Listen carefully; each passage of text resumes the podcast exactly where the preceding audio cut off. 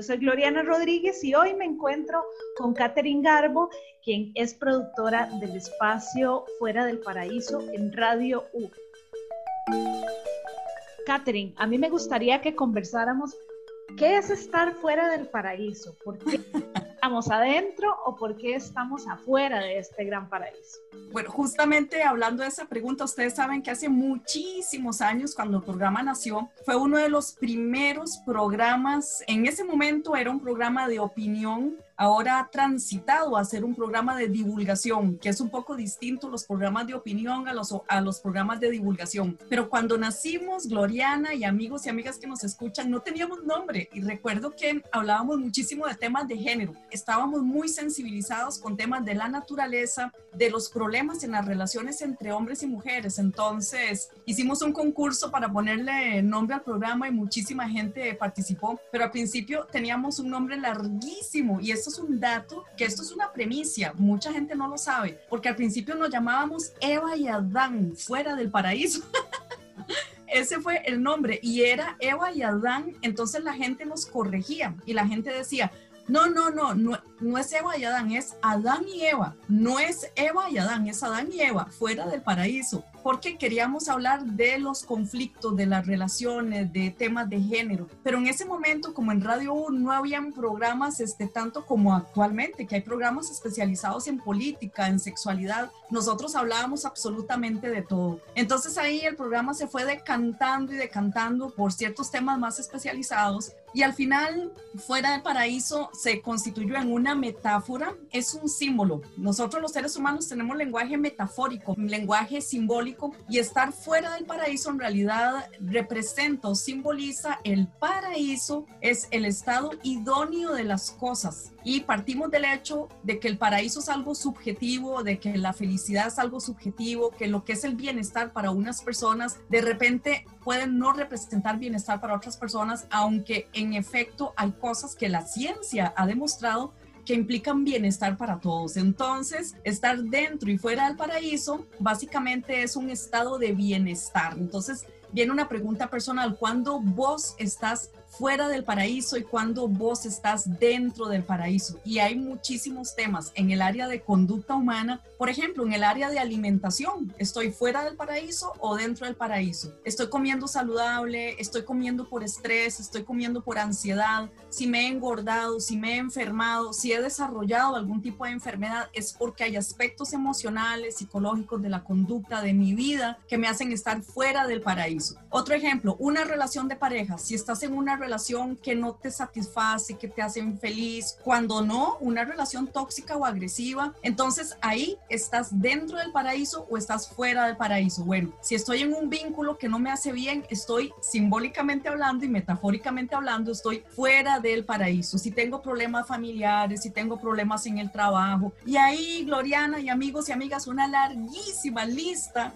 de situaciones desde un enfoque de la cotidianidad de la vida humana que nos hace estar dentro o fuera de ese paraíso, ese paraíso personal o también a nivel social, porque cuando hablamos de conducta humana están las conductas individuales y también las conductas colectivas. Por ahí viene, en eso terminó el famoso Eva y Adán de hace muchísimos años fuera del paraíso. Y el tema también de la neurociencia y la conducta y las estructuras de pensamiento es muy interesante. Por ejemplo, las ideas rígidas, cómo la gente no les sonaba Eva y Adán, porque la gente dice, no, es primero Adán y Eva. Adán y Eva es lo correcto. Incluso neurológicamente el cerebro lo rechaza, porque esto es una neuroprogramación. Y ahí arrancamos con toda esta pasión enorme por entender la conducta humana, de por qué somos como somos. Es un programa que también te permite explorar y descubrir no algo que está fuera, ¿verdad? Sino es una pregunta constante hacia adentro. Y en esa pregunta yo creo que a mucha gente le gustaría saber, ¿realmente podemos modificar conductas o ya, como dice el dicho, ¿verdad? El que nació para maceta del corredor no pasa o realmente nos podemos convertir en otras cosas? Definitivamente, bueno, primero es una pregunta muy profunda, Gloriana, y muy interesante. Y hemos aprendido que no hay verdades absolutas. En términos generales, en términos globales, sí podemos modificar nuestra conducta, sí podemos trabajarnos. De hecho, el eslogan del programa es fuera del paraíso porque estar mejor siempre es posible. O sea, siempre hay una posibilidad de modificar nuestra conducta. Obviamente, para modificar nuestra conducta, tenemos que iniciar, tenemos que arrancar con toda una aventura de vida. Le llamamos el sendero del héroe, que es esa, esa salida que tenemos los seres humanos del hogar, representando a la vida, en donde empezamos un camino de una verdadera transformación. Entonces sí podemos modificar las conductas, pero hay que trabajar.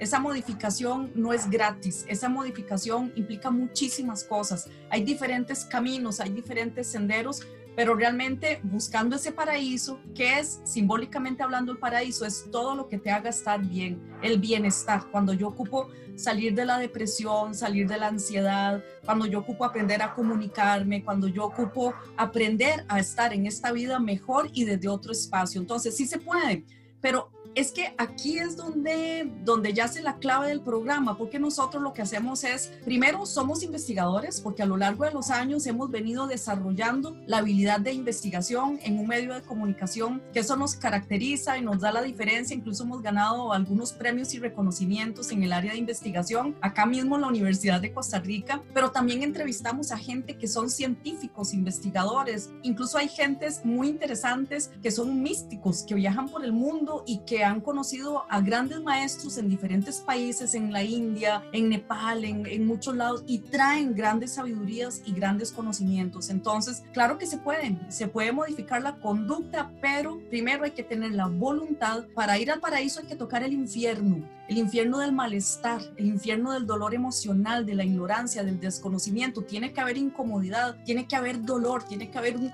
un sabor amargo en la boca, en el corazón, en el, alma. Tenemos que incomodarnos, tenemos que sentir eso que no nos gusta para querer pasarnos a otro espacio de bienestar. Entonces, sí, Doriana, se puede, pero ocupamos trabajar. Y aquí es muy importante la orientación. ¿Quién te orienta? Porque eso es algo también que hemos visto a lo largo de los años y por eso nos ocupamos muchísimo de ese, de ese tema de la investigación seria y comprometida porque nos gusta presentarle a nuestros oyentes no el camino, porque no hay un camino, sino los caminos. ¿Cuáles son? ¿Cuál es el menú? Como que estás en un restaurante y vos pedís tu platillo favorito o el platillo que más te resuena para degustar. Así es el mundo, por ejemplo, de las terapias o los caminos espirituales o los caminos científicos. O sea, cada persona tiene su camino personal y nosotros lo que hacemos es presentarlo a nuestra audiencia.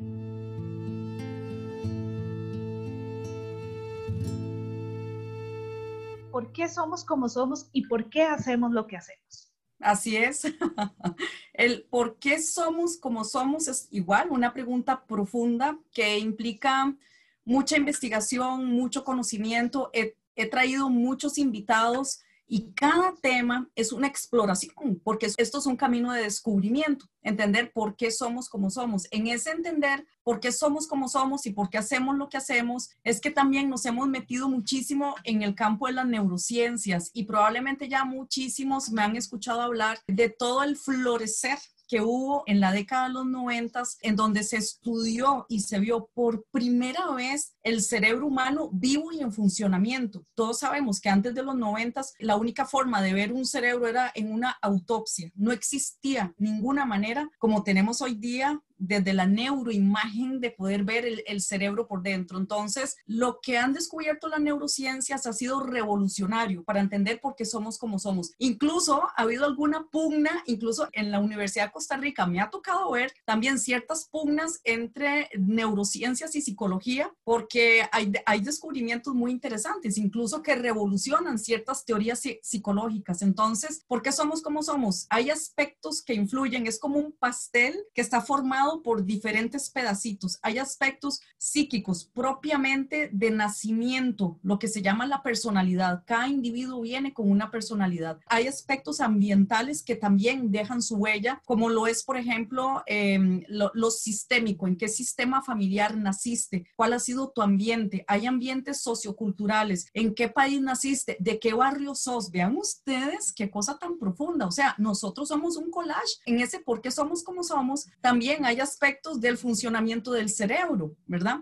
Pero siempre hemos sido antideterminismo, o sea, el determinismo es como que si vinieras programado biológicamente, y aquí viene esa parte maravillosa, que es esa determinación que cada individuo puede tener, como esa llamita que surge en tu alma y en tu corazón, ese deseo del cambio. El que quiere cambiar puede cambiar, no importan los condicionamientos sociales, familiares, no importa si naciste en un lugar pobrísimo, si naciste en una familia súper violenta, no importa, si surge esa llamita en su corazón del deseo del cambio, cualquier persona puede optar por tomar esa decisión de transformación, no importa el país en que naciste, en la comunidad que naciste, sí los condiciona, pero yo tengo que tener un despertar para poder hacer ese cambio. Entonces, ¿por qué somos como somos? Somos como somos por un collage infinito de situaciones. Lo que sí es cierto es que no estamos determinados. Y ahí está el detalle. Como diría Cantinflas, ahí está el detalle. Como diría Cantinflas.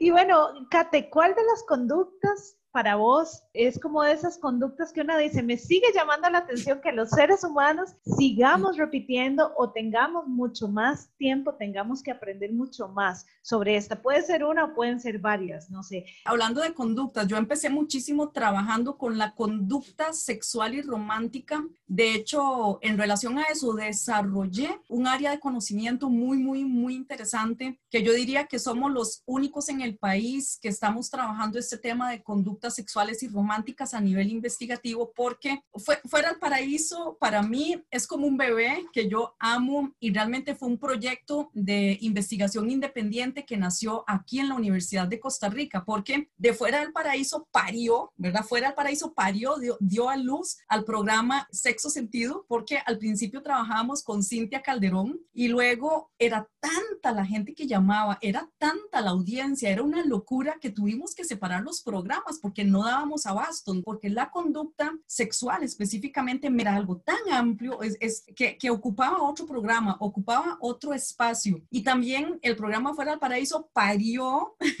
lo que fue el proyecto Universidad para la Vida, que es un proyecto también de investigación y ese se ha abocado principalmente a temas de alfabetización emocional dentro de la conducta, todo lo que tiene que ver con las emociones. Igual, eso es un universo. En una época, como lo fue en los años 90, en que no se hablaba de alfabetización emocional. Y ahí pudimos entrevistar personalidades importantísimas, como fue el doctor Rafael Vizquerra, que es una autoridad mundial, conocido como el Howard Gardner de Europa, que estuvo con nosotros en una entrevista que nos marcó justamente por la cantidad de información que obtuvimos, por poder investigar muchas obras y eso para nosotros es una herencia. Y actualmente seguimos trabajando, por ejemplo, nuestras conductas en, en el área de relaciones interpersonales, lo que es la, la comunicación y muchas cosas más. Por ejemplo, la postergación de la gratificación es un área de la conducta humana apasionante, igual. hay un perro que, que, está pidiendo su gratificación, ¿cierto? Sí, sí, sí. Tiene necesidades emocionales de atención, de todo.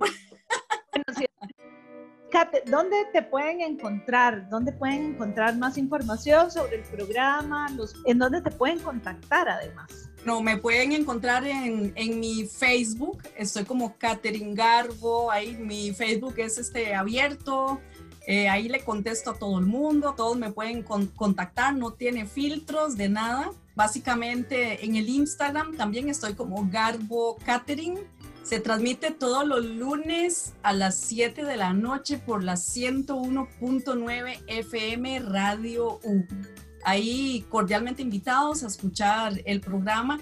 Quienes deseen escuchar un audio también me escriben al Facebook y con muchísimo gusto cualquier tema, cualquier audio, se los enviamos. Tenemos programas muy interesantes en el marco de de lo que es la divulgación científica. Cuando uno dice divulgación científica suena como algo raro y complicado, pero nada que ver, porque en realidad en la divulgación científica lo que hace uno es obviamente darle divulgación a aspectos que han sido estudiados por la ciencia, que si te vas a los estudios pueden ser complicados, pero cuando haces un trabajo de como comunicador o comunicadora, tu trabajo es hacerlo bien, bien sencillito para que lo entienda la abuelita, el abuelito, el chiquito, estudiante de secundaria entonces se vuelve en un lenguaje muy amigable. Por ejemplo, tenemos unos programas sobre adicciones con las últimas teorías, que es las teorías de reducción del daño. Eso lo hicimos con un especialista, Javier Vindas, que es uno de los mayores especialistas en el área de, de adicciones. Nos tomamos el tiempo de hacer